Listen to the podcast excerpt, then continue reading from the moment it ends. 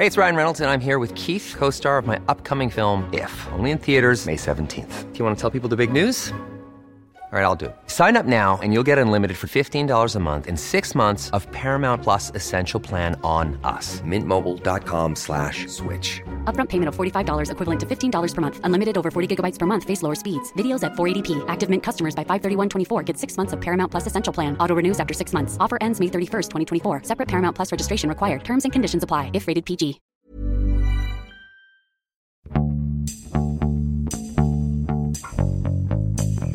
欢迎收听《艺术有毒》，我是 Sammy。我是胡胡。呃，今天我们欢迎一位新的嘉宾陆小凡，呃，也是曾经的资深的艺术新闻记者。所以应该算是艺术市场的这个资深编辑和记者，对吗？对，所以就是我要引出我们今天要聊的这本书。这本书非常非常的新，是上个月才在美国出版的一本关于艺术市场的书，叫做《Boom: Mad Money, Mega Dealers and the Rise of Contemporary Art》。然后作者是美国名利场的一位呃资深记者和编辑吧，叫 Michael Schneerson。这本书因为是上个月，其实是二零一九年七月份才在美国出版，非常厚实的一本英文非虚构类的艺术市场读物吧，应该这么算是，应该这么说。然后这本书出来以后反响很非常非常大，然后基本上所有大的这种媒体都给了 review。当时我也是听了一个播客介绍这个采访这个作者，然后觉得这本书很有意思，然后就跟胡胡聊起来，就说我们是不是可以尝试着来讲一次，第一次讲这个还没有出中文版的这么一本书。当然，这本书非常非常厚啊，400到时候页就是听众到时候有兴趣的话可以去看。对，四百多页的一本书。呃，如果我要来给这个书非常简单的做一个呃介绍的话呢，这本书呢是从当代艺术画廊的成长史来讲当代艺术市场的这么一个发展吧。它开篇应该说是从二十世纪四十年代开始讲起，然后那个时候呢，可能呃当代艺术画廊才刚刚起步，在纽约刚刚起步，然后基本上它是按照一个时间的这个线索的顺序带出这个大概半个多世纪以来当代艺术世界中最活跃的画廊主的一些故事。我想。应该粗略算起来，这个作者应该采访了至少上百位吧，当代艺术行业的从业人员，包括画廊主啊、媒体记者、编辑、策展人、藏家等等。但是必须要说的是，这整本书的重点应该算是现在目前非常活跃在西方当代艺术世界的超级大画廊主们，就是大家都知道那四家，包括高古轩呐、David Zwirner 啊、House and Worth，还有佩斯画廊。他其实我觉得他的落脚点并不是仅仅只是讲的是个画廊，他的一个写作的一个目标吧，我觉得应该就是把从上个世纪四十年代一直到现在，那么大半个世纪的以美国为主的这样的一个 art dealer，就是画廊主也好，或者是包括了他们在做的一些二级市场交易的这些 dealer 的这个。以这群人为主角的这么一个历史，这也是他在开篇的时候提到的。就是他这本书其实不是想去讲个呃评论家眼里的，比如说呃过去七八十年的这个当代艺术的这么一个历史，也不是呃从一个什么美术馆的角度等等，它完全是聚焦在这个 art dealer 这么一个特殊的群体上。其实就是我们在过去呃很多书里面，其实我们都可以看到，就是说你去讲，比如说欧洲或者是美国的这个现当代艺术史，你会发现很多有名的，比如说我们都会知道什么呃波洛克、呃罗斯科等等很多很多我们呃或者一些美术馆，你都会知道这些名字，但是你不知道这些名字背后其实围绕着他们还有一群画廊主。会有一群就是活生生的这些人，而这些人的名字其实放到现在，其实如果不是这本书的话呢，很多人可能根本就不知道，就包括像我，嗯，我觉得我我可我我也想了解一下，比如说你们是什么时候知道，呃，这里面就这这本书前半本吧的一个主角就是这个 Neo Castany，就是卡斯特尼这样的一个画廊主的名字，我其实是两三年前我才知道的。因为其实我们在呃读书的时候，因为我读美术史嘛，哦所以其实你会看到有很多的呃一些艺术家的传记啊，或者是一些可能在描述整个美术史的这个里面，他的名字其实经常会出现。嗯但是，除非说真的是研究艺术市场，然后去做这个事情，对，否则不了解。然后实际上就是说，我觉得这个书它有趣的一个点就是说，其实一直以来。Art dealer 都是这一切的一个中心，但是其实在其他写作里面都把他们放在了就是一些可能一个一个配角或者怎么样，所以这本书是非常真实的还原了 art dealer 他在艺术世界里面的一个角色。对，而且尤其是对，非常重要的艺术史的书里面，其实基本上 你说找不到他们任何一个人的名字。对，对，就还是要在最开始必须要说这本书非常非常非常好看，今年应该是读到最让人激动的一本书，因为它里面的这种内容实在是应该说是非常 juicy 吧，它里面干货太多了。然后看的每一个，对，就是对于我来说，因为就是因为我是一个很喜欢看 Page Six，就是这种八卦单元的这么一个人，所以看到这些的时候，就是无比的激动。每次看到他好像轻描淡写的说了一段这个谁跟谁的恋爱史啊，或者是他们的就是矛盾和纠纷的时候，我的哇，我的心脏就哇，好激动啊，就是会有这种感觉。然后，而且包括这本书的其实封底，就别人在推荐的时候也说了，这就是一个 four hundred pages of Vanity Fair，就是一个四百页长的名利场的文章。因为也跟这个这个作者有关，就是我稍微再简介的介绍一下这个作者啊，这个作者是一个长期为 Vanity Fair 供稿的记者的这么一个身份，但他其实并不是艺术圈的人，然后他写作的主题和范围也非常的广泛，他并不是。说他是一个艺术市场的专家，但必须要说他在 Vanity Fair 其实是写过很多。我后来去查，他是写过很多关于艺术市场啊，然后包括这个这些纽约名媛的这种呃艺术收藏啊等等，他写过很多这方面文章，所以他也不是完全什么都不知道。而且还有一个更大的八卦，就已经要开始了，就是你们知道他他老婆是谁吗？是谁啊？这个真不就这知道。个这个记者，这个不知道啊？这个作者的老婆是纽约一个非常有名的名媛，啊，呃，叫做我不知道念对不对啊，叫做 Gayfried Steinberg。然后 Gayfried 呃 Steinberg 他是谁呢？就是 Steinberg 是纽约或者说是美国最有钱的家族，就是她的老公，就是这个 Gayfrey 的前老公，是应该算是美国 Top 一百，就前一百福布斯前一百的这么一个一个非常非常有钱的这个富豪。当然，他在二零一二年去世了，然后这个名媛就呃一年之后就嫁给了这个作者。所以其实还有特别有意思，就是说他们就是 Steinberg 这个夫妇俩在八十年代、九十年代的时候收藏过很多作品。然后他们在九十年代纽约那个经济大萧条的时候，其实还大量的出售过自己的作品，而且特别有意思的就是这个作者当时还为 Vanity Fair 写过一篇他们当时卖掉自己纽约豪宅的文章。反正就是他们的关系就非常非常复杂。当然，呃，这个这个 Schneierson 本人也是就经常放在纽约的上流社会的这么一个一个记者，所以这也是为什么我觉得他才有能力。呃，采访的到我们现在这个书里读到的这些超级大画廊主们，我觉得这个也跟他本身的背景身份有很大的关系。一般的人，我相信，比如说 FT 啊，或者是其他的一个普通的作的一个记者，是绝对绝对不可能拿到这么一手的资料的。这也是为什么这本书就是如此之珍贵。但是我觉得，就是说，其中有一点就是，虽然这个作者他他采访了很多人，但是其实在里面，像 Gagosian 的呃很多有趣的一些细节，它是都是来自于别人的一些报道，就他可能跟他的采访里面其实没有得到说很多让他很 exciting 的一个一个点，然后他需要从更多的呃别的别人的报道里面去补充，去丰富这个人物。是是，而且最开始我其实也以为这是唯一一本以画廊主为中心出的这种呃当代艺术的书，结果后来我的小同事昨天告诉我，有另外一本书叫做《The Art Dealers》，是一个九十年代还是八十年代写的一本书。哦然后我后来发现，这个 Schneierson 也参考了，当时也是讲的美国的这些呃那时候很有名的 Chelsea 的那些画廊主们的故事。嗯、这本书他也有借鉴很多那里面的那个一手的采访。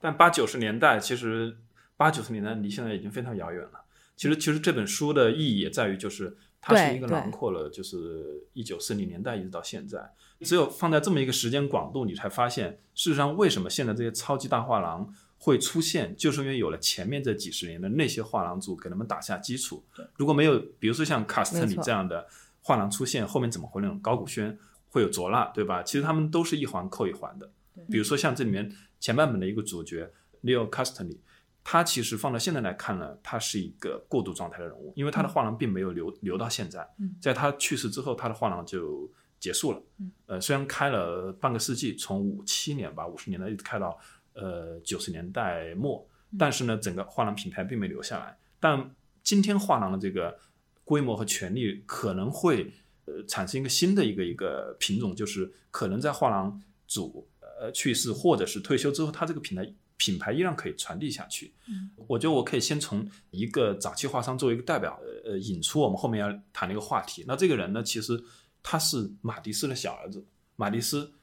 就是一个艺术家马蒂斯。那马蒂斯的小儿子是在大概在一九三零年代从法国来了纽约。那之后，他就主要就生活在纽约了，基本上就可以把他当成一个美国人。但他接受了很多就是马蒂斯自己的收藏，包括马蒂斯自己的作品，所以他本身就是一个这样的一个艺术家的儿子。然后后来又自己去做这个 dealer。然后他去世的时候，他积累了大概两千三百多件作品。他是在八十年代末九十年代那个时间点那个时候去世的。而那个时候呢，事实上整个美国轰轰烈烈的那个什么抽象表现主义、极简主义都已经早就已经结束了。所以在这本书里面，我注意到作者写了一句话，就是这个马蒂斯的小儿子，我们就叫小马。一定要起外号。小马呢，其实拥有所有的这个资源 collection，或者是他也有钱，他可以买下整个美国的从抽象表现主义一直到后面的所有这些人的作品，他都有机会买到，但是他没有买，一件都没有碰。他最后在去世的时候，他留下来的作品主要还是一些毕加索、马蒂斯、塞尚那个年代的这些东西。然后这批东西后来被那个威廉·阿克维拉。买下来跟苏富比一起卖掉了，然后他作为一个 art dealer 的生涯就结束了。在十九世纪的那那些画商，其实他们基本上都是这样的一个最后的一个结局都是这样的，就是说可能在生前累积了大量的作品，但是他们自己个人并没有成为品牌，他们的个人的品牌价值没有超越他们呃拥有的那些艺术家。然后随着他们去世，他们的传奇就结束了。但是从一九四零年代开始，从这个卡斯特里开始开画廊，到后面的高古轩，一步一步的会发现画商的影响力、画商的品牌价值，慢慢的在开始超过艺术家，甚至就是说比艺术家更大牌。这其实就这本书，我觉得他想呃描述和说明的一个一个过程。嗯。嗯，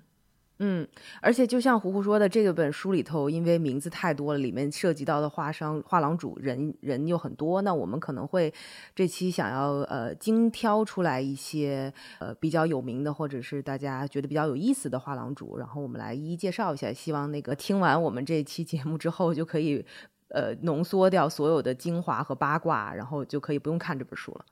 那如果是有一些我们相对比较熟悉的。人，比如说类似于高古轩这样的，我们可能就略过一些常规性的介绍，就聊一些有有趣的或者是八卦的东西。对，那早期的呢，就是说我们就会做一些基础性的介绍。嗯嗯嗯。但我觉得怎么讲，高古轩还是有点不能从这个书被略略掉了，因为其实我刚有跟何虎讲说，其实这本书读下来给我的第一个感觉就是，它其实有点像半本高古轩的。传记高古轩，高古轩无处不在。对，然后他好像就是说，这本书如果是非说有一条主线的话，其实高古轩会是里面的一个主线，呃，去串联跟带出很多呃人物，甚至可能我觉得像 David s p a n n e r 就卓纳这样的一个存在，他其实是为了要跟高古轩这个人物去做一个对比。所以它才被放在里面的，所以所以就是说高古轩，我们还是稍微可以可以有一些多点，对，有点有点料可以讲一下。稍稍拉回来说一下我对这本书作者的一个看法和写法，我我是特别认可的，因为他这本书实际上是一个叙述性的一个。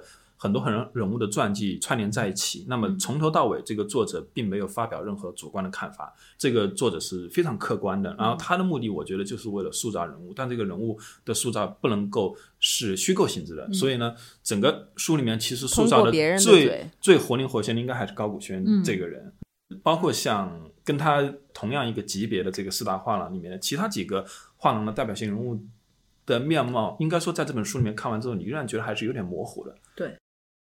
因为就是没办法，因为恨高古轩的人太多了，所以我相信愿意接受他采访的人也很多，就爆爆他料的人太多了。对爆他料的人太多，所以会把他这个人反而弄得比较比较形象。嗯，所以我觉得这本书最有意思的一个特点在于什么？或者说，无论这本书里面还也好，还是我们看到其他报道也好，都把这个卡斯特里视为高古轩的 mentor，就是像导师一样的人物。而卡斯特里呢，又是一个大家认为他是一个优雅的一个画商，就是一个赚钱赚的最最 decent，就是说跟高古轩的做法甚至截然相反的一个人。嗯但是呢，在这本书里面，你会发现卡斯特里把高古轩像视若己出一样，觉得好像高古轩就是接自己衣钵的这样的一个人。所以我觉得这是这本书里面特别有意思的一个地方。那我们就先、嗯先聊一下这个 Leo 从头卡斯特开始里，好吧？因为他是一九五七年才在纽约开画廊。那么当他开画廊的时候，事实上在纽约已经有一些这样的做做现当代或者是更更当代的这样的画廊存在了。他不是第一个做这种画廊的。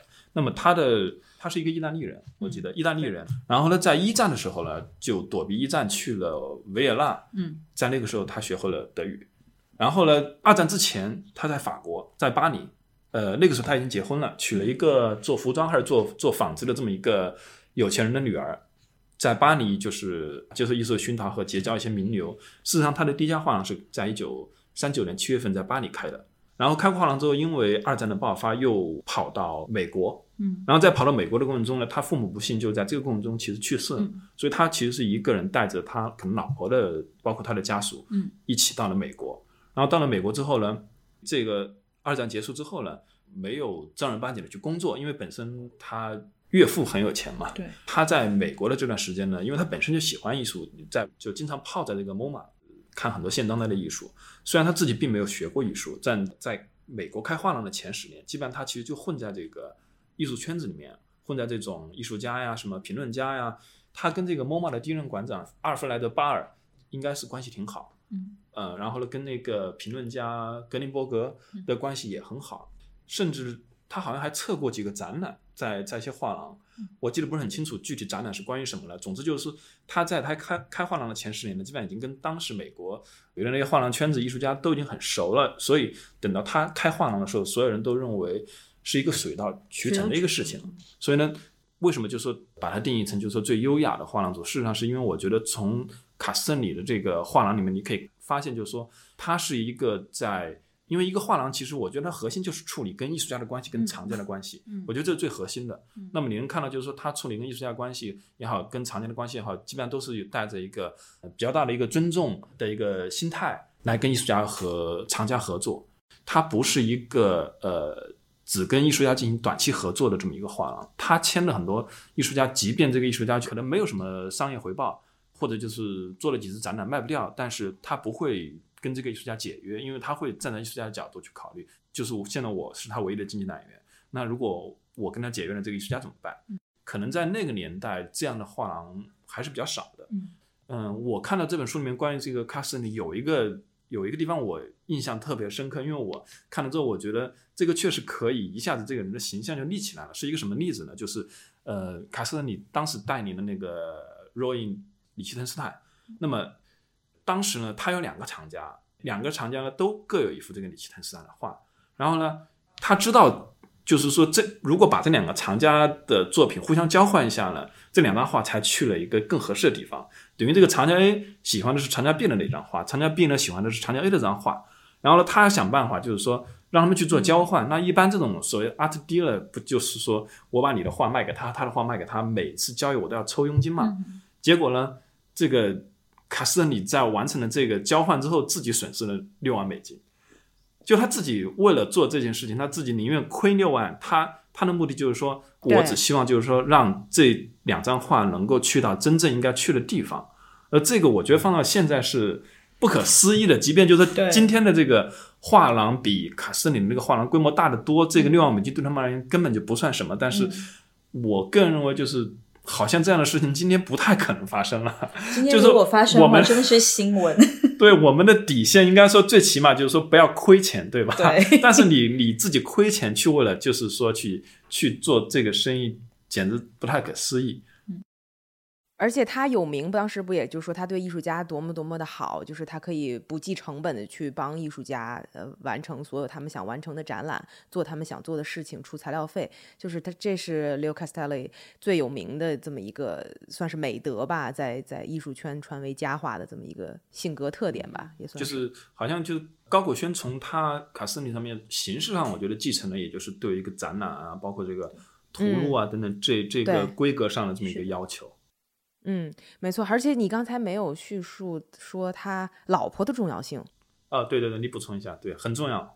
呃，一个是很重要，一个是因为他老婆家很有钱了，所以就说他很多初始的这种基金，就是他买作品的钱，还有他开画廊的钱，其实都是他老婆家给他的一些帮助。然后另外一点嗯是他老婆其实是非常有，就是算是审美和修养，对对对，所以很多人都说说什么来着？凯斯泰利有有有耳朵，然后他老婆有对对眼睛。之类的这么话，对吧？就是他老婆很有眼光，所以给他推荐了很多非常非常优秀，后面就是算是大师的这些当代艺术大就是名家们吧。所以他老婆的角色也非常非常重要，而且包括后来其实他开画廊没几年，他们就离婚了嘛。然后他老婆其实就搬到巴黎去了，然后自己又开了画廊，又又再嫁了，然后又开了画廊。但是他们的关系维持的很好，还是朋友，所以他会在巴黎展出很多纽约就是 Leo Castelli 这边的艺术家带到欧洲去，所以他在这方面做了很多的贡献。因。为卡斯特里事实上他开画廊那个时间点呢，因为你正好提到他老婆去欧洲开画廊嘛，那个时间点事实上是就五十年代末到七十年代，正好是美国跟欧洲之间的那个民航飞机嗯。开始慢慢的就是普通人可以乘坐得起所以呢，那个时候就导致就是说画商画廊你都可以卖，就是很方便的，你的客户可以是你可以美国的作品对对卖到欧洲去，嗯。艺术家也可以推销到欧洲去等等，因为在比卡斯米更早一代，我们就说十八、十九世纪末的那些画商，他们也是做这种跨州的生意，但他们前提条件是我在欧洲把欧洲的这些艺术品全部买断，然后呢再卖给美国的藏家。而现在轮到卡斯特里的时候，我可以把美国的艺术家带到欧洲去展览，或者把欧洲的那些藏家呃让他们来关注呃美国的艺术家等等，这样的交流就变得更频繁了。而且呢，卡斯特因为他的一个背景在于，就是他本身就是欧洲人，嗯欧洲人，而且他他会五国语言，我都没数清楚到底哪五国，法语、德语、英语、意大利语，还有一个什么 我不知道了，就是他会五国语言，而且呢，他在美国人的心目里面就代表了那种老的那种欧洲范的那种对。虽然他不是贵族，但是呢，美国人就认为你就就是那种嗯有那种欧洲那种那种那种范那种腔调的这样的一个这样的一个画廊主，所以无意之中，我觉得就对卡斯特里的一个形象，我觉得对于他的假设我们就是人设，就是我觉得是是这么一个定位。而且其实我在听那个播客采访这个作者的时候，就是主持人有问过说作者说你最喜欢哪个故事？就是你在采访这么多做了这么多呃八卦故事的调研之后，他说他其实就是 Castelli 跟那个 Jasper 哦 Jones 结识，就他是如何发现他的那个故事是他觉得最精彩的。就我我就在这儿很快的复述一遍，因为其实他当时是去找那个 Rosenberg。嗯呃，就是知道这些艺术家关系的人，其实后面都知道，就 Rosenberg 跟跟跟 Jasper Jones 其实是一对儿，他们两个人是谈恋爱的。然后当时呢，可能是就是 Castelli 是在另外一个什么展览里看到了 Jasper Jones 的一个那个 Target 那个作品，他就记住了这个名字，但是一直没有机会对靶子那个作品一直没有机会去找这个艺术家。结果他到他去看 Rosenberg 作品的时候，要讨论展览，然后他那个时候呃就是说我要喝水，然后但是我水里需要有冰这么一个啊事情，然后那个 Rosenberg 就说啊，我的邻居 Jas 呃那个 Jones 还是 Jasper 嗯就是有、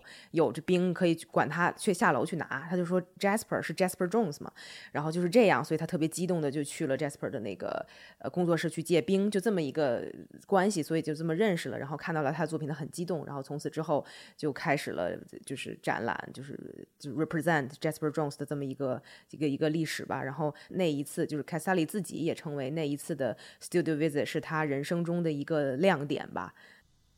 我觉得这里面其实这个故事背后还有一点非常重要，在于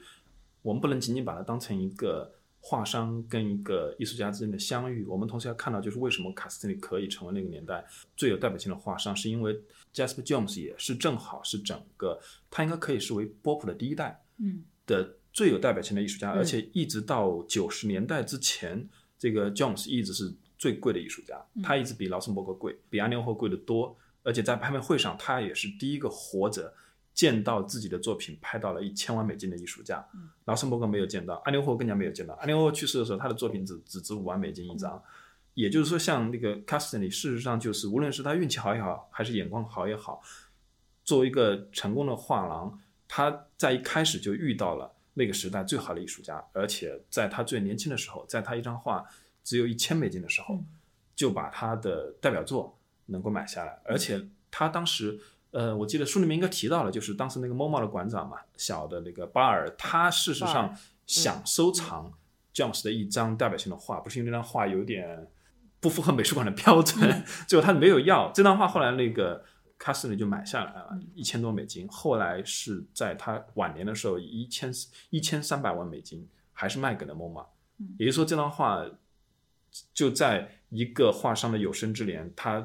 在刚开始开画廊的时候就遇到了可以增值一万倍的这样的艺术家和作品。那其实这样的机会不是占每个画画廊的初期就能遇到的。也不是每个时代，对，也不是每个时代，对对。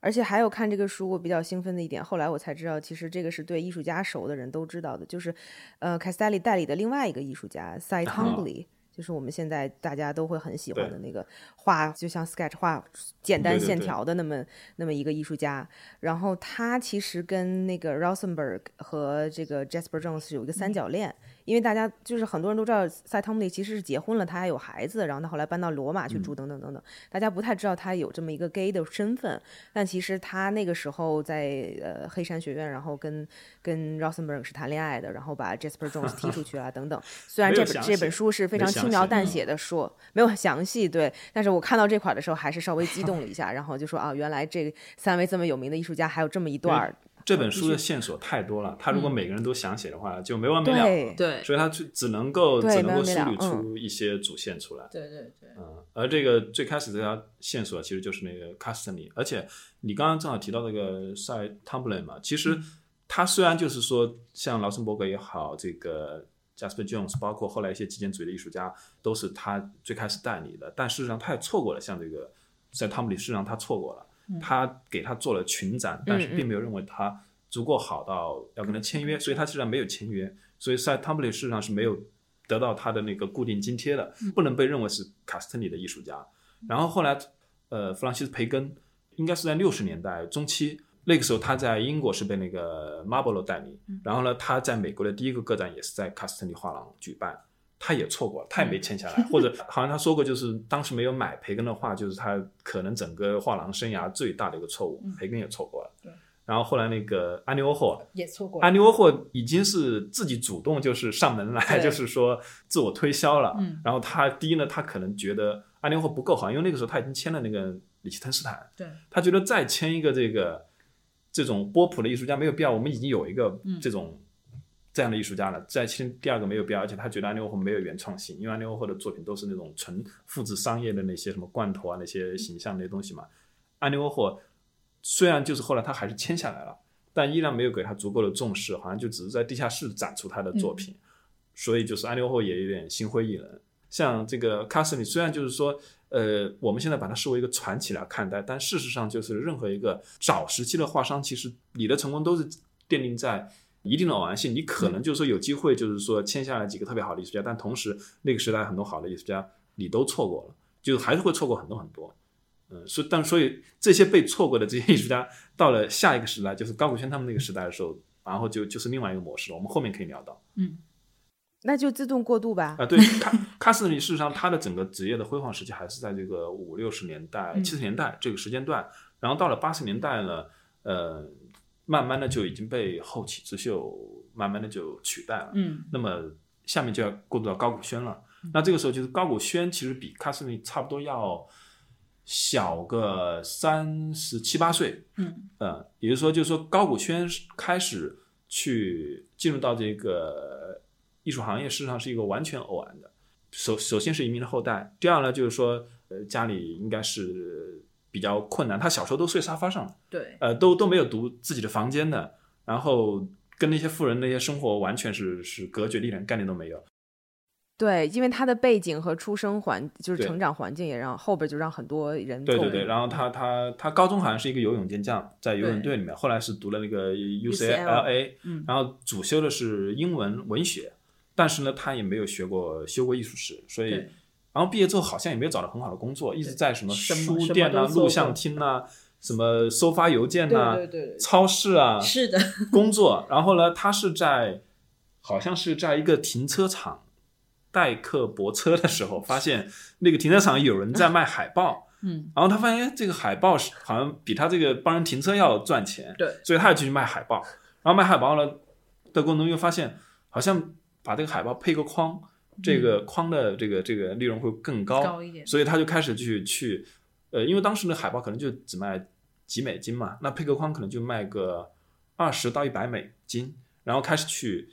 卖海报，嗯，卖海报，慢慢的就是才开始知道了一些，因为海报上很多都是艺术家艺术品嘛，嗯，知道了一些艺术家，嗯，然后高古轩在，总之在 L A 就是说，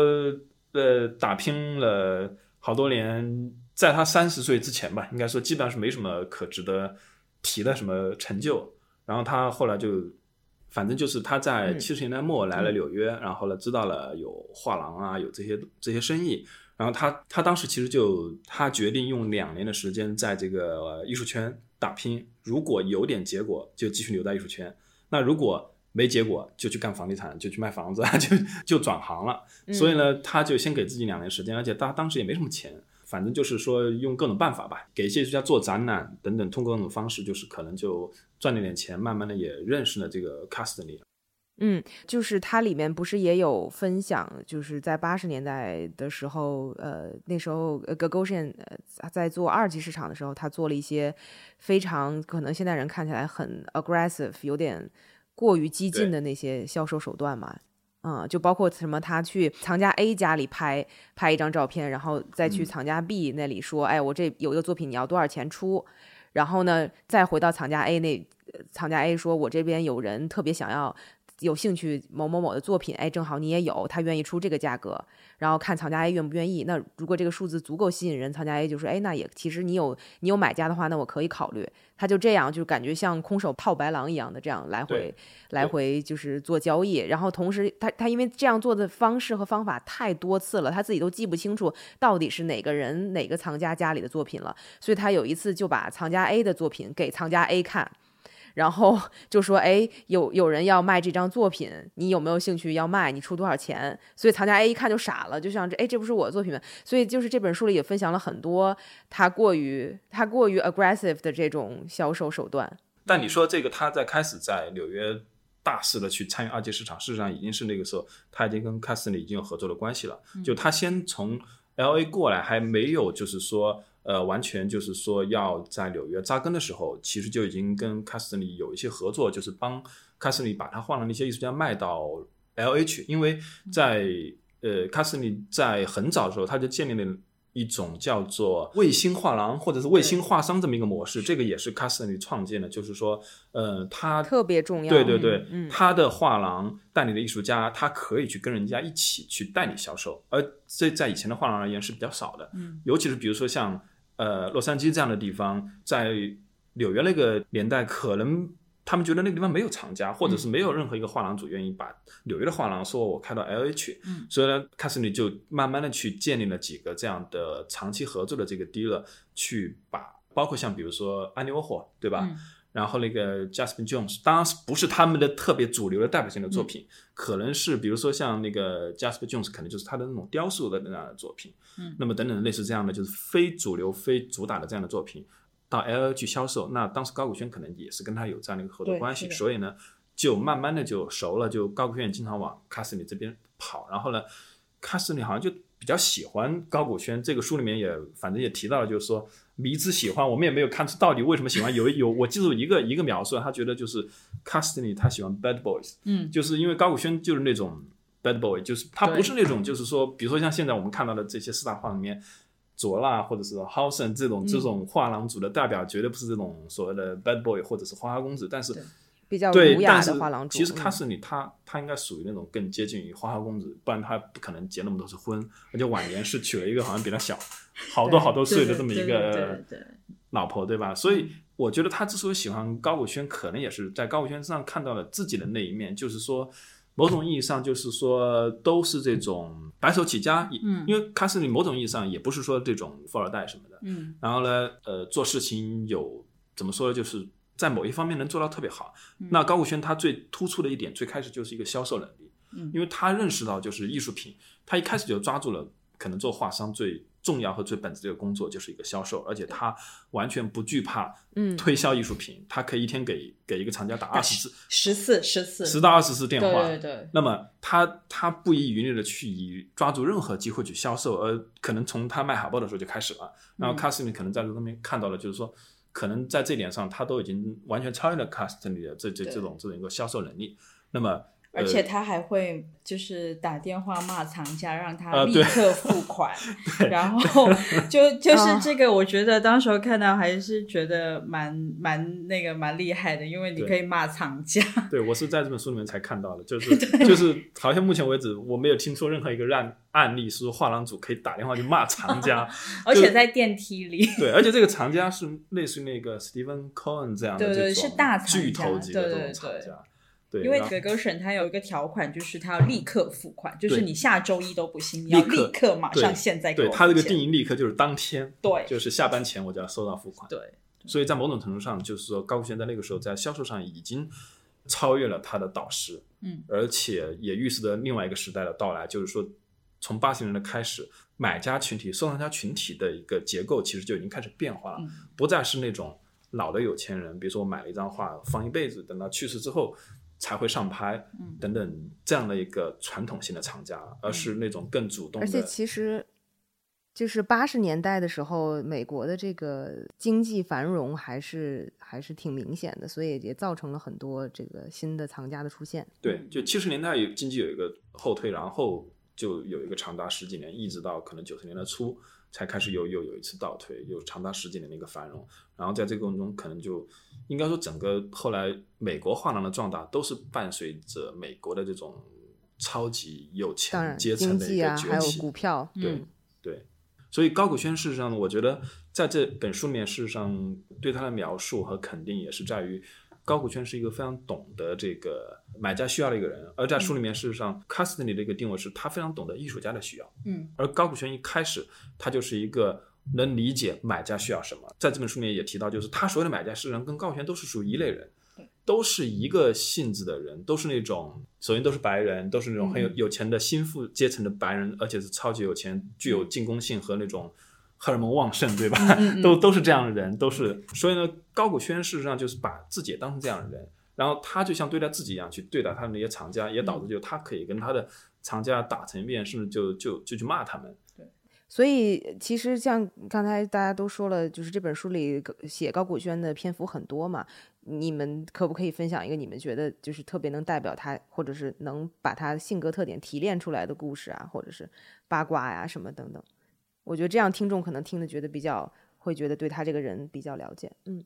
如果说呃要更凸显高古轩他的个性的话，可能这时候要插入他的另外一个竞争者 David Swanner，、就是卓纳，因为他跟他两个人呢是我觉得是很有很多很很有趣的相同跟异同的。嗯呃，相同的是说这两个人首先都是一头银色短发。都是很高都是瘦很对很高瘦很 skinny，然后当然当然就可能 Swanner 他的他的对他的身材更好，因为他有去练那个冲浪，然后那他们同样都是非常强硬的一个谈判者，然后他们对艺术都是有蛮好的这个鉴赏能力，同时他们也是一个爵士乐的爱好者，但是他们又有很多就是可能不同的在做生意上或者是生活上，因为 Dave Swanner 他是一个非常顾家的人，他就是很忠诚于他的老婆跟三个小孩，然后他也小很多，对吧？对他小他小一轮，还是小对小小一轮还是小两轮？呃，最起码小一轮。对，因为因为其实在这个书里面，呃，高古轩在很长一段时间里面根本就没有把佐拉视为竞争对手。对对对，因为首先年龄上的一个一个差距嘛，他好等于差两轮吧后辈嘛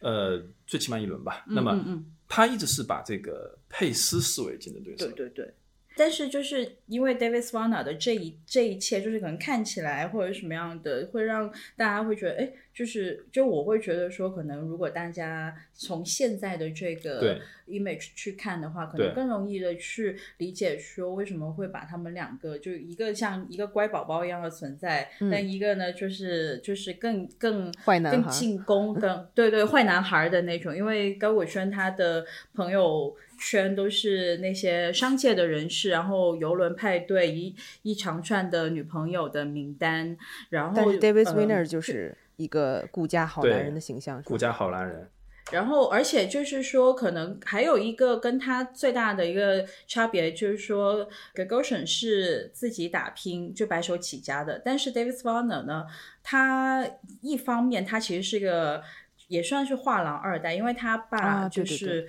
Rodolph，、其实是一个非常有名的德国的一个 dealer，而且他是个知识分子。策展人也做了对策，展，对是的。然后，那他其实就是等于是说，他是成长在他爸在科隆的画廊里面的，所以他嗯以前就是经常跟就是像书里面提到的这一些艺术家，什么 Andy Warhol 啊，或者是什么 z v i Timberland 啊这种人，就是一起玩。然后他是等他父母就是离婚了之后。呃，他十岁，他父母离婚，然后四年之后，他跟着他爸去了呃 SOHO，然后呃之后他其实是在 SOHO 去建立了他的一个画廊。他其实最开始他也没打算要开画廊，他想要做一个爵士乐手的。对对对，我觉得就是 就感感觉好像这些画廊主都没一开始都没有打算自己做画廊，然后就后面就自己就是做画廊了。对，还有就是说，我觉得它跟 The Goshen 最大的一个不一样，就是说它其实还是继承了一点那个欧洲，就或者是啊 Castany 的那个所谓的儒雅一点啊，然后或者是它更 decent 一点吧，就没有那么其实书里面提到说，好像佐拉才是这个卡斯尼真正啊，的真的继承有这么是写？是的，就是真的哦有这么一句话，对，所以在某种意义上好像是这样的一个叙述。对，所以其实就是说，包括像你刚刚讲的，就是怎么样去发掘艺术家啊，然后还有就是可能一些经营的手段，它更贴近 custom 一点。就比如他会去关注呃，就是。新起来的一些艺术家，他会去一些更小型一点的艺博会，而不是说，呃，像 Gagosian，他只关注一些可能已经成名的艺术家。就是你可以去看 Gagosian 的所有的呃艺术家名单，他没有那种呃自己培养起来他全部都。对对他全部都是别人有的，他就挖过来。其实里面我觉得他最有趣的讲到是二零零一年，他从高武轩从卓纳手上把那个韦斯特这个艺术家抢过来的那那段故事，啊我觉得也是写的非常的经典的。就是其实最开始是。呃，David Swana 去发掘了这个艺术家，而且就是因为他之前不是说他都是个乖宝宝嘛，然后但他去跟这个艺术家，就是还去了阿富汗，然后一起嗑药啊、飞 叶子啊，对，拍了拍了那个拍了一拍了一个电视剧还是一个 show，我忘了，啊就是他拍了一个 show，然后这是他的人生的第一次，就献给了这个艺术家。然后呢，对这个艺术家真的是，因为他他知道这个艺术家很酗酒，然后也有就是有丙型肝炎的这种、这种问题，所以呢，他就非常关注他的私生活，甚至啊就是有一种就是像他妈一样去啊管他。嗯然后让这个艺术家就不胜其烦。然后到零一年的时候，就高伟轩就是决定从他手手中挖。其实高伟轩没有任何对这个艺术家有有做什么，他只有钱跟权利。但是这个艺术家就觉得。好，我就跟你合作，对对然后就是我就是需要身价翻三倍。对对对，然后然后，但是这个决定就让 David Swana 就是整个崩溃了。他说我我我有什么做的不好的？但是其实整本书哈，这么爱嗯他，都是在讲这个艺术家如何跳槽去伤这个画廊主的心，然后画廊主就是从此以后就决定自己一定要壮大，然后只要变得更强大才能留住艺术对家。对，就包括对 David 对对 Zwirner 佐拉那他好像该就在这这一点上，他知道他必须要做大，除了做做大没有任何因为选择。因为在那个二零零一年的时候，就是只有 Gagosian 有跨国的这一个，就是他已经到了在伦敦已经对对，已经在伦敦有画廊了。然后所以就是说，但但 David Swanner 他还是在美国，所以其实。慢慢的就是这个所谓的跨国的这一这这一些东西，让如何让艺术家更有这个嗯。所谓的高古轩效应，因为高古轩效应就是就签了高古轩之后，他一两年之内就可以看到自己的价格就是有一个非常大的攀升，而且高古轩会随时安排他的这些富有的藏家们，就是买这些，就我让你买它，你就买它的这一个这一个能力，然后就对对艺术家来讲，这个是一个非常大的一个吸引吧。嗯因为高伟轩他正好是处在这个艺术市场的一个转折点的一个嗯真正转折点上的人物。那么 c a s t l y 事实上是一个过渡性的人物。那真正的转折点，我觉得是在于艺术家的需求和藏家的需求从那个时候开始都不一样了。我记得不知道是这本书啊还是哪本书里面提到，就是说很多人说怀念艺术家跟画廊共同成长的那个年代，事实上就是 c a s t l y 那个年代，就是在五六十年代、七十年代那个时候，艺术家可以跟画廊一起成长，一起呃很长很长的时间就是都在一起，我也不会去考虑跳到别的画廊。嗯但是到了八九十年代之后，艺术家跳槽的这种情况开始变得特别的频繁，嗯，而且画廊之间的差距变得特别大，然后藏家之间的买家的这个这个构成也变得特别大，嗯，那很多画廊主就。嗯，不适应了。事实上，像 t l y 等于也是被时代淘汰了。他最后晚年画廊其实并没有做什么太多的工作，反而面临的是艺术家一个个的离开。而高古轩应该说是，对，他是第一个明确的意识到时代的改变，意识到藏家和艺术家的需求都改变了。嗯那么，而且他非常精准的踩准了好几个点，我觉得。第一个就是说，他的幸运就像那个 t l y 遇到那个 Jasper Jones 一样，他遇到了巴斯奎特，对，安妮沃霍，嗯呃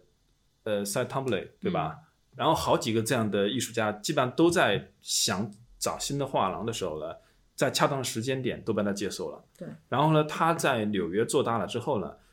那个时候他已经把纽约的一些新一代的有钱的画廊，基本上都变成了呃，这个买家都变成了他的这个 club 里面的这种成员。又在二零零零年这个时间点，非常精准的踩准了，就是伦敦的艺术市场爆发的前夜。嗯在那个时候，就是因为马上再过几年，什么阿拉伯的、什么俄罗斯的那些富豪全都跑到伦敦去了嘛，对不对？然后那些钱全都集中集中在伦敦，而那个时候伦敦的那个当时跟他一直竞争，是跟 c a s s n 也一直竞争的画廊主叫安东尼·道菲，嗯，又在那个时间点选择了退休，而在这个时间点呢，他手上的艺术家，他带领了汤姆雷欧洲的代理权和 OHO 欧洲的销售权，嗯，在那个时间点被高古轩就非常干净地接盘了抢下来，对。嗯。包括就是在赫斯特被萨奇发现和捧起来之后，他马上就成为赫斯特在美国的一个销售，所以他应该说在最重要的一些就是整个艺术市场转型期，他能做的基本上都做对了，没有做错太多的事情。对，然后等等等等，但是他其实又有很多非常聪明，还有商业奇才的点，然后包括他对 Castelli 的，就是怎么说呢，应该算是很 loyal 吧，非常非常忠诚。就是他他有一个准则，就是他绝对不会主动的去抢 Castelli 的艺术家，就除非是对 Castelli 送送上门来的这些。然后包括他说，无论多忙，他都会 Castelli 还在世的时候，都是会经常会每个星期去他那儿吃饭，然后跟他聊天啊，等等等等。对这个书里面，我记得写到，就是说，即便在后来那个卓拉崛起来之后，手手头也握有很好的艺术家了，但是那些最大的买家还是喜欢在高古轩那买东西，喜欢跟高古轩打交道。嗯，就我宁愿明明知道，就是说你的定价高，对，但我还是愿意从你这儿买。嗯这就是就是说。高古轩可能他确实在做人上面和处理这种大佬跟大佬之间的这个关系上面，因为应该说其实是这样的，其实书里面也有讲到一个，就是说，因为你买它的话，你等于是进入了他给你构建的一个朋友圈这样子，因为他很喜欢去那个 Mr. Cho、那个餐厅嗯对去周周英华对对，周英华他的餐厅去呃举行宴会，然后如果你能够做到那个里面，然后就等于是说，呃，你进入了那一个精英阶层，然后所以其实也是有点像我们中国人所说的圈子吧，所以。因为他的朋友圈基本上都是以商界为主的，那可能对于他们而言，就是跟认识。因为 Dave Swana 他的圈子还是偏艺术家一点的，因为他他的所有的这些朋友啊或者什么都是跟他童年一样，就是都是一些艺术家，然后他现在的是他现在在做的艺术家，然后在那个 Gagosian 的那个宴会里面，艺术家的位置是什么？就是。如果他恩准你这个藏家啊去跟他握手的话，这这证明是你可能获得了下一次购买这个艺术家的一个优先权，或者是说你已经获得对获得了一个特权。就是当我看到这些的时候，我会觉得说他已经把就是这一个这个生意做成了一个像，我觉得有点就是他在做，真的是在做一个圈子，在经营一个新的一个世界。然后你要进入这个世界，你要得到那张入场券，其实是不容易的。所以为什么刚刚胡胡说大家会想要去他这里去买作品，其实是。呃，就宁愿贵一点都会买。其实我觉得可能这是原因之一。对，而且这里面其实反映了一个，我稍微补充一下，反映了一个买家那个时候开始崛起的新的买家的一个真正的一个需要。这里引述另外一本书里面提到的，那本书叫做《疯狂经济学》，其实是差不多在七八年前出版的那本书，嗯里面的当时的伦敦邦汉斯的一个当代艺术的主管，他有一句话，他说：“永远不要低估买家对于。”艺术品收藏的一个安全感的需要，他们需要一而再、再而三的得到保障。他们首先买艺术品是需要得到一个安全感，所谓的安全感就是说我希望我自己买对的作品，这个作品会升值，而且嗯。艺术家会变得越来越重要。嗯。然后他需要的是能够进入到一个他呃希望进入到一个圈子里面，嗯。然后等等各种各样的需要，但唯独就是说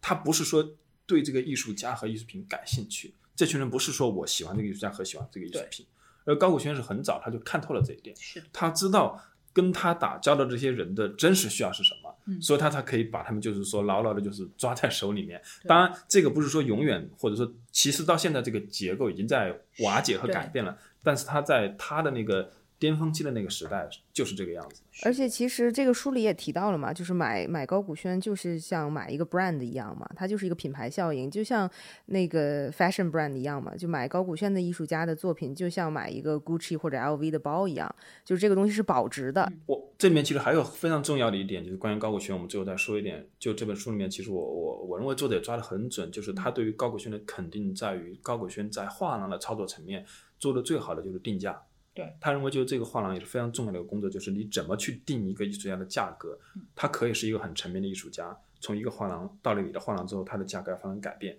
你应该怎么给他定价？然后一个年轻的艺术家，你应该怎么给他定价？那高古轩就是在，总之他在定价上面是没有失过手，就是他定的价格，厂家都愿意接受。那么对，这里面就是可能就有是一个很深的学问了。这里面举到一个例子嘛，就是那个英国的那个画裸体的那个女艺术家，什么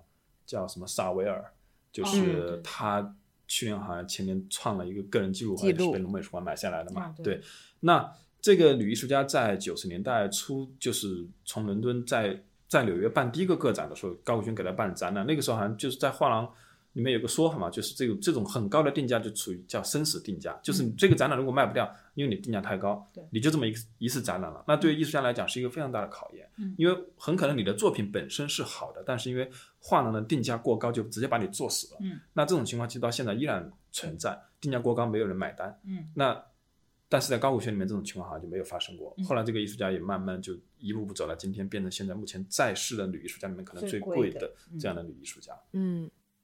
我就觉得他胆子大到，呃，确实是一般人是做不出来的。嗯他也确实很多时候做事情是不计后果的去做，这也是给了他一个一个另外一个称号吧，就是大家都知道高古轩这个画廊是以藏家为主的一个画廊，他并不是那么 care 艺术自己的艺术家的，这也是他的一个定位吧。呃，我不知道我们是不是就可以，因为刚才说了，我们大概介绍一下，起码要把这个现在嗯嗯呃非常活跃的四家超级大画廊都介绍完了。我们现在还有佩斯和 House and Words，谁谁介绍佩斯？说一下佩斯，主要是佩斯的年龄其实正好是在 Gagosian 跟 Castelli 中间。对他比他比 Gagosian 要年长十岁吧，差不多。然后这个佩斯的老板叫 Arnie Glimchers，然后 Arnie Glimcher 应该是他好像是九十波士顿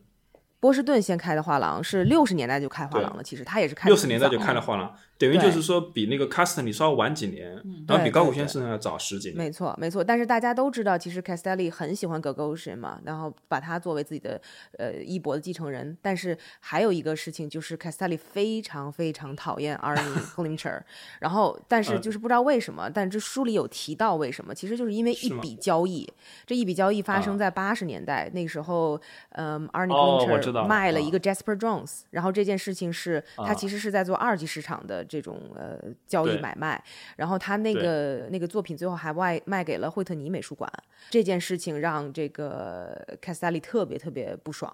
但是其实 Arnie 对。Glincher，而且那张画是卡斯特尼卖出去的，对对对对对，卡斯特尼卖卖出去了，对，非常非常不舒服，而且当时卖了可能呃百万上百万，买的时候只是九百一百万一百万美金，对，一百万美金。所以我就觉得，就是，然后这个就是他们怎么怎么，就应该说是梁子结下来的一件事情。但是其实 Arnie Glimcher 在六十年代、七十年代、八十年代的时候做的都非常好，然后他在圈子中的声誉也很好，他是一个非常体恤艺术家，然后非常也也好像没什么是眼光八卦啊，对对对对，就是眼光很好，然后这这么的一个画廊主，非常 nice，人也很好，然后一直到了，但是他比较不一样的就是说，他现在我不知道他是从什么时候开始，他应该九十年代开始吧，他儿子就开始进入到画廊工作。这个年代我不太确认啊，然后他现在基本上，因为儿子现在也已经他已经八十多岁了，他儿子也五十多岁了，他儿子其实早在十十年前就开始接班了，零零后，呃，二零零零年之后就开始慢慢接班了，所以现在基本上是他的儿子，就是 Mark，、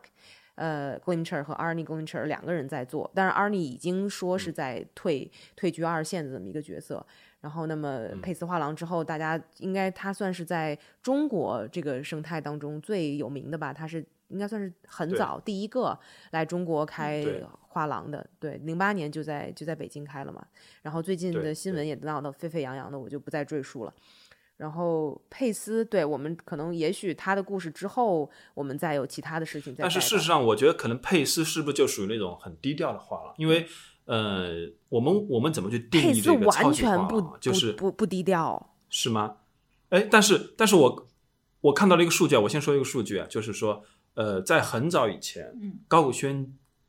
的年销售额就超过十亿美金，嗯而我们说的这四大画廊里面，没有一家画廊，我看到那个报道里面好像就只有只有佩斯是可以在个别年份是可以接近高古轩这个数字的，因为佩斯也有非常大的这个二级市场交易，就是像什么罗斯科呀、嗯德库里纳这样的作品。嗯所以说，就是说，在画廊的体量上，就是唯一可以跟高古轩在某种意义上抗衡一下的，可能就是佩斯。嗯但是佩斯的问题也是在于他他他做的比较早嘛，那现在是一个画廊接班的问题，已经已经已经发生了。嗯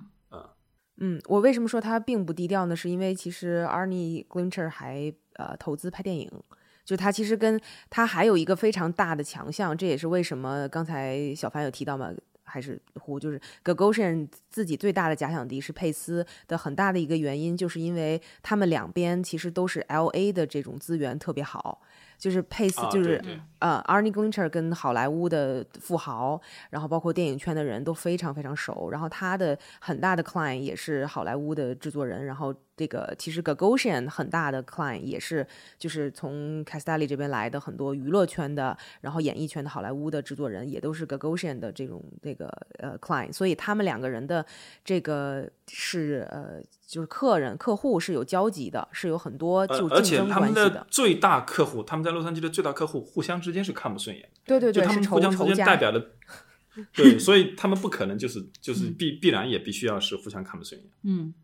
其实也说明就是藏家后来就扮演的角色越来越重要了，对他们直接影响到画嗯、没。错，没错。所以佩斯，我觉得暂时就非常短暂的先介绍到这儿。那我就再说一下 Hauser，好，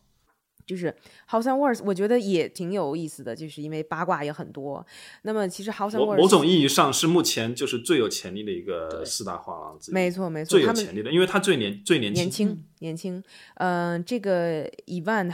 Wars 这个应该是现在画廊的主理人啊，就是呃画廊主，他比佩斯那个 Mark 还要小一点。对，对，四十多岁，四十八岁好像才，嗯。然后他的经历就是他出生在瑞士，然后这个这个画廊的名字 Hauser 其实是他的丈母娘叫 Ursula Ursula Hauser 和 Ivan Worth，其实这个这这是这这两个人开的。然后，那么这个 Ivan Worth 他是瑞士人，他十六岁的时候其实就决定，他一直从小就喜欢艺术，然后十六岁决定想要开画廊。十八岁的时候，一个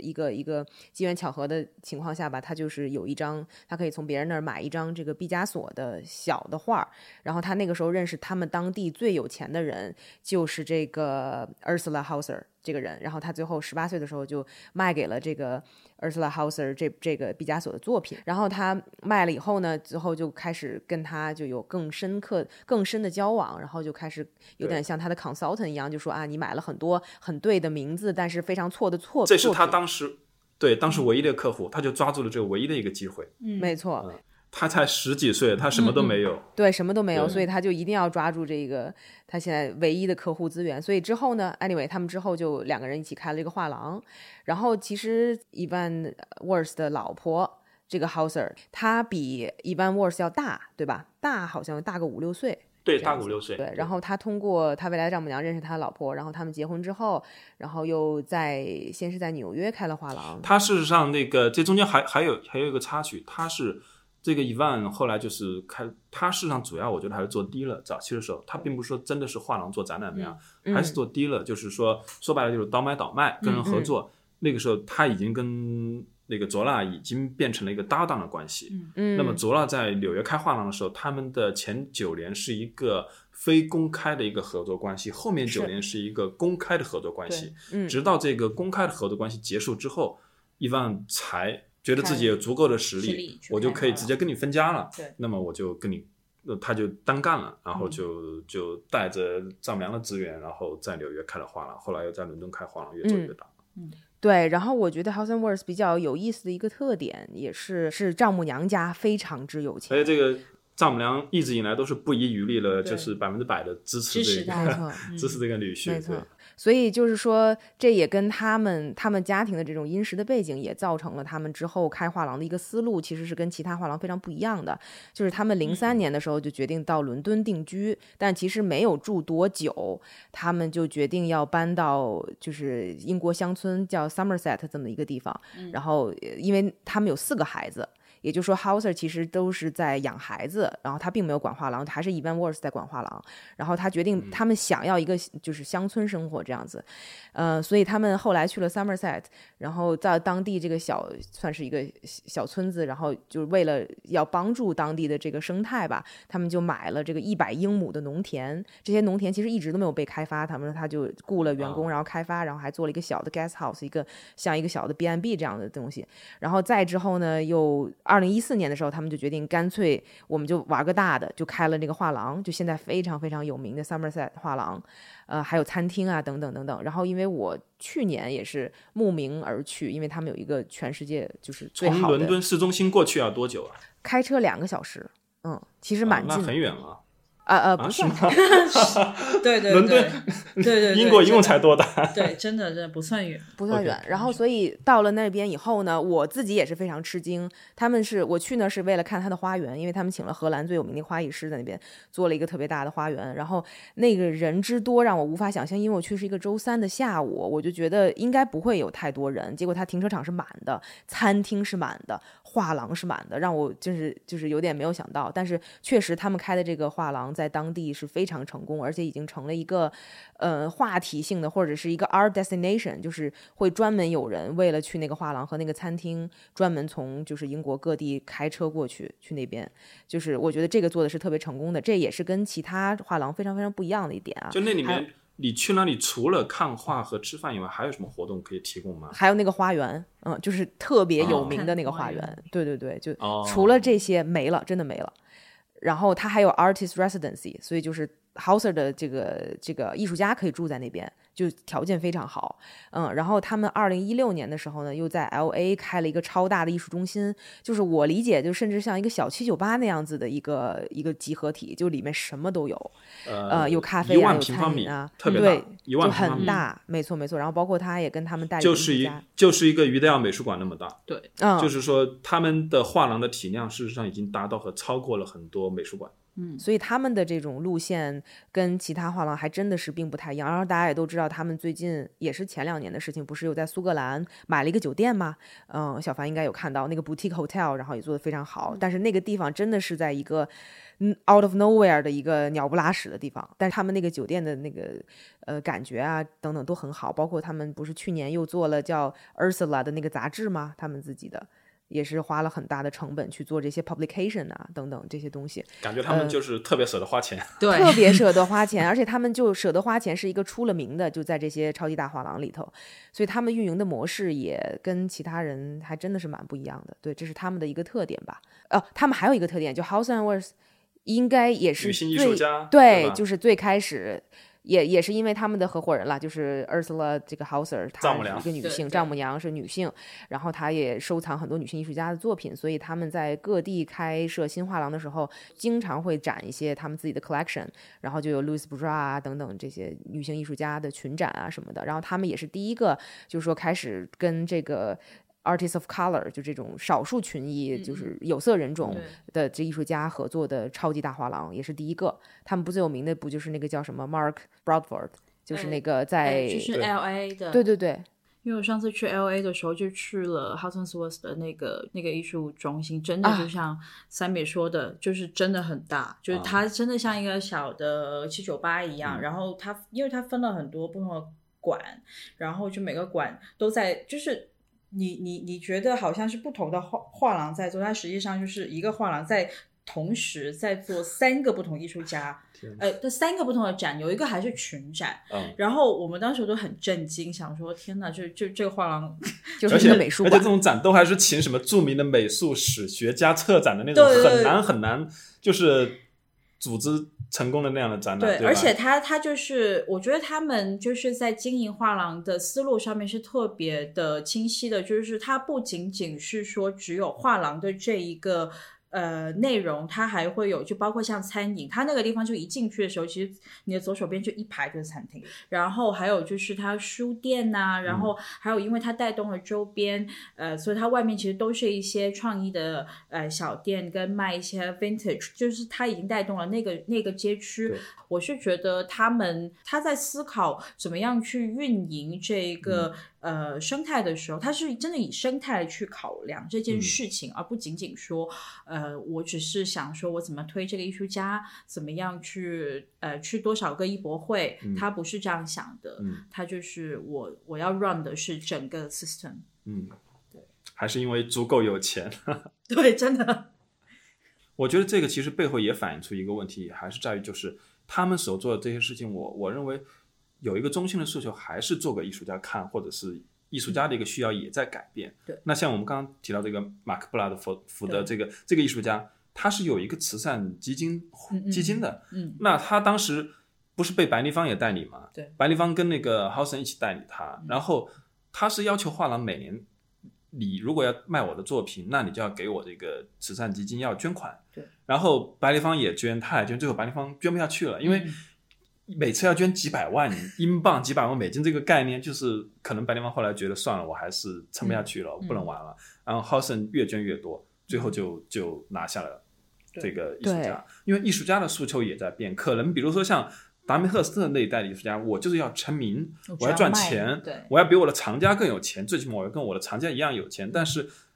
到了后面这一代艺术家，他们更关心。的问题会更多。我要做慈善，呃，艺术家的形象和诉求都在发生改变。那 h o s e n 可能也是在这个这个时机之下，他更明白，就是说我们这个时代的议题，比如说关注女性、关注少数群体等等，很多很多，你感感觉他是好像都是走在政治正确的这条路线上，越走越远，然后让其他的话呢都显得像坏人一样了。哎，真的，我觉得你这个总结很精辟。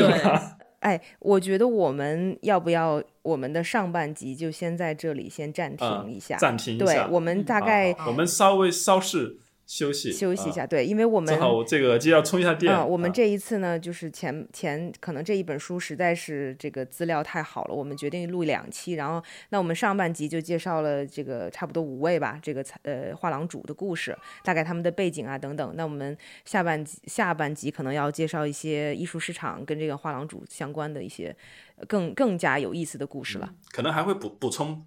对，再补充一些我们遗漏的一些画廊组，因为这个这个世界上并不是只有这几大画廊。是的对，好，那我们就先这一期先录到这儿，拜拜。感谢收听《艺术有毒》播客，这是由两位艺术从业人员主持的艺术读书跑题节目。我们的节目可以在 Artist Poison 官方网站、苹果播客、Spotify、喜马拉雅、网易云音乐以及荔枝电台收听。我们在微信官方公众号和微博上准备了更多与节目有关的信息，您只要搜索“艺术有毒”，读书的读就可以找到我们。